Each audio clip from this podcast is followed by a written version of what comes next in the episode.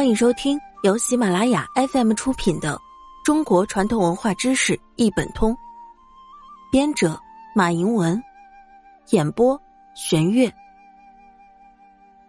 第一百一十八集：十二生肖，十二生肖来历的神话传说。十五。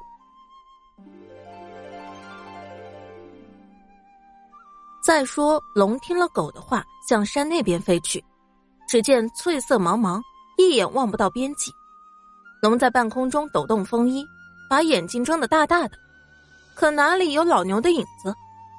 龙急坏了，在草地上空来回盘旋，许久才想到，莫不是狗在骗我？老牛根本就没来这草地。哦，想起来了，龙一拍脑袋，我真糊涂。上次我在气头上把狗掀到阴沟里，唉，这回又上当了。龙又气又恨，牙齿咬得咯嘣响，转身向老牛家里飞去。牛家院子里，牛大婶正在晒草料，龙急忙问道：“牛大婶，你家老牛去哪里了？我有急事找他。”什么事儿这么急？先进屋坐坐吧。牛大婶比老牛还要憨厚。我给庄稼洒水时不小心洒过了头，把庄稼都冲坏了。龙额头冒着汗珠，嗓子急得有点发抖。牛大婶一听急了，这老牛昨天就往天庭去争什么生肖王了，这可咋办哟？我这就去找他。龙呼啸着向天庭飞去。放心去吧，我先替你去看看。牛大婶朝着龙的背影挥挥手。齐天峰与天相接，一到山顶就能看到一座汉白玉雕成的天门，天门上面雕刻着许多雄奇华美的图案，有黄山、泰山、华山、天山，有九曲黄河奔腾长江。有美女俊男飞禽走兽，一幅幅栩栩如生。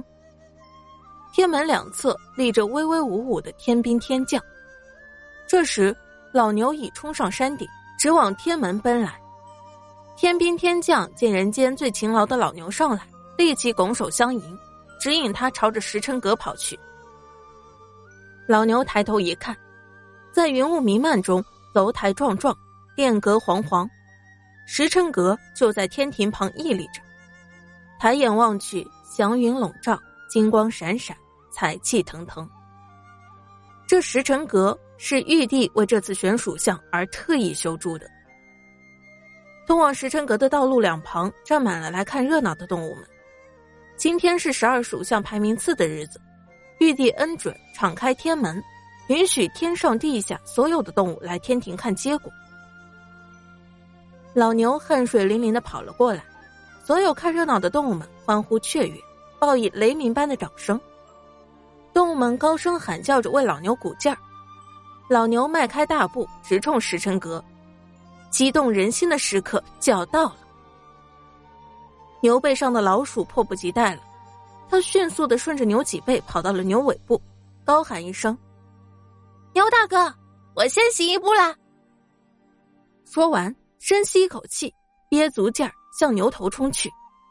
冲到牛头顶时，身子猛地向前一跃，进了时辰阁的大门。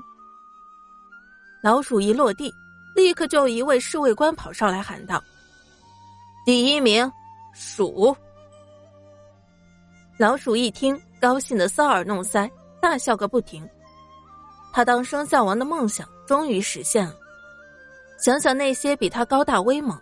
强劲有力的动物们还没上齐天峰入天庭，再想想他们昨天对自己的嘲弄戏谑，还有一路上的千辛万苦，老鼠顿时百般感慨，喜极而泣。玉帝坐在宝座上，见第一个跑进来的是个衣衫破烂、灰头黑脸、流着眼泪的小耗子，心里很是不乐。可是自己有旨在先，第一个到石城阁报道的封为生肖王，没办法。圣旨不能改，只有让这个小家伙来做生肖王了。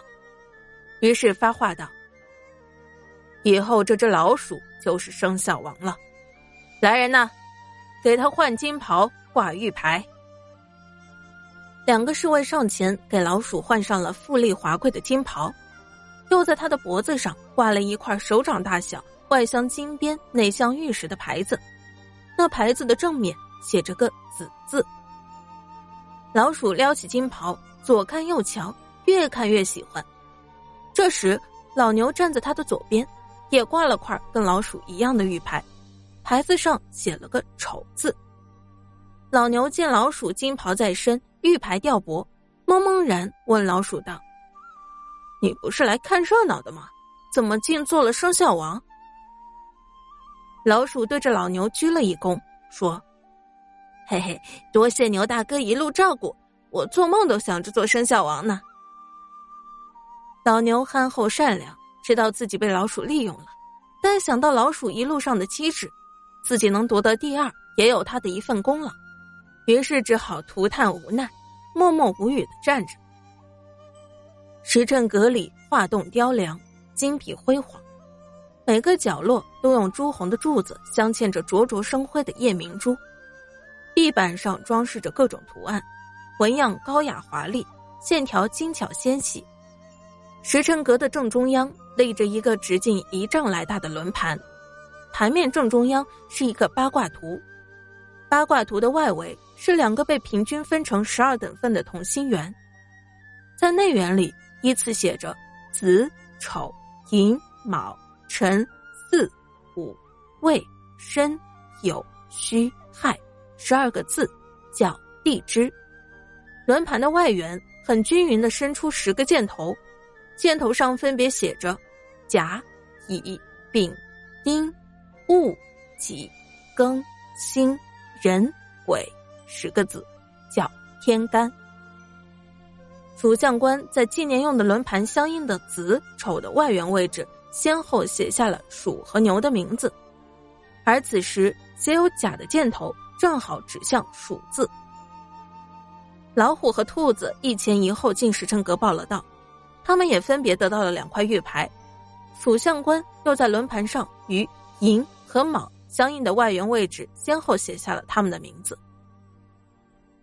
蛇扭动着身躯也爬来了，眼看就要爬进时辰阁的门槛，龙从远处喊着老牛呼啸而来，蛇还没有反应过来，龙已进了时辰阁。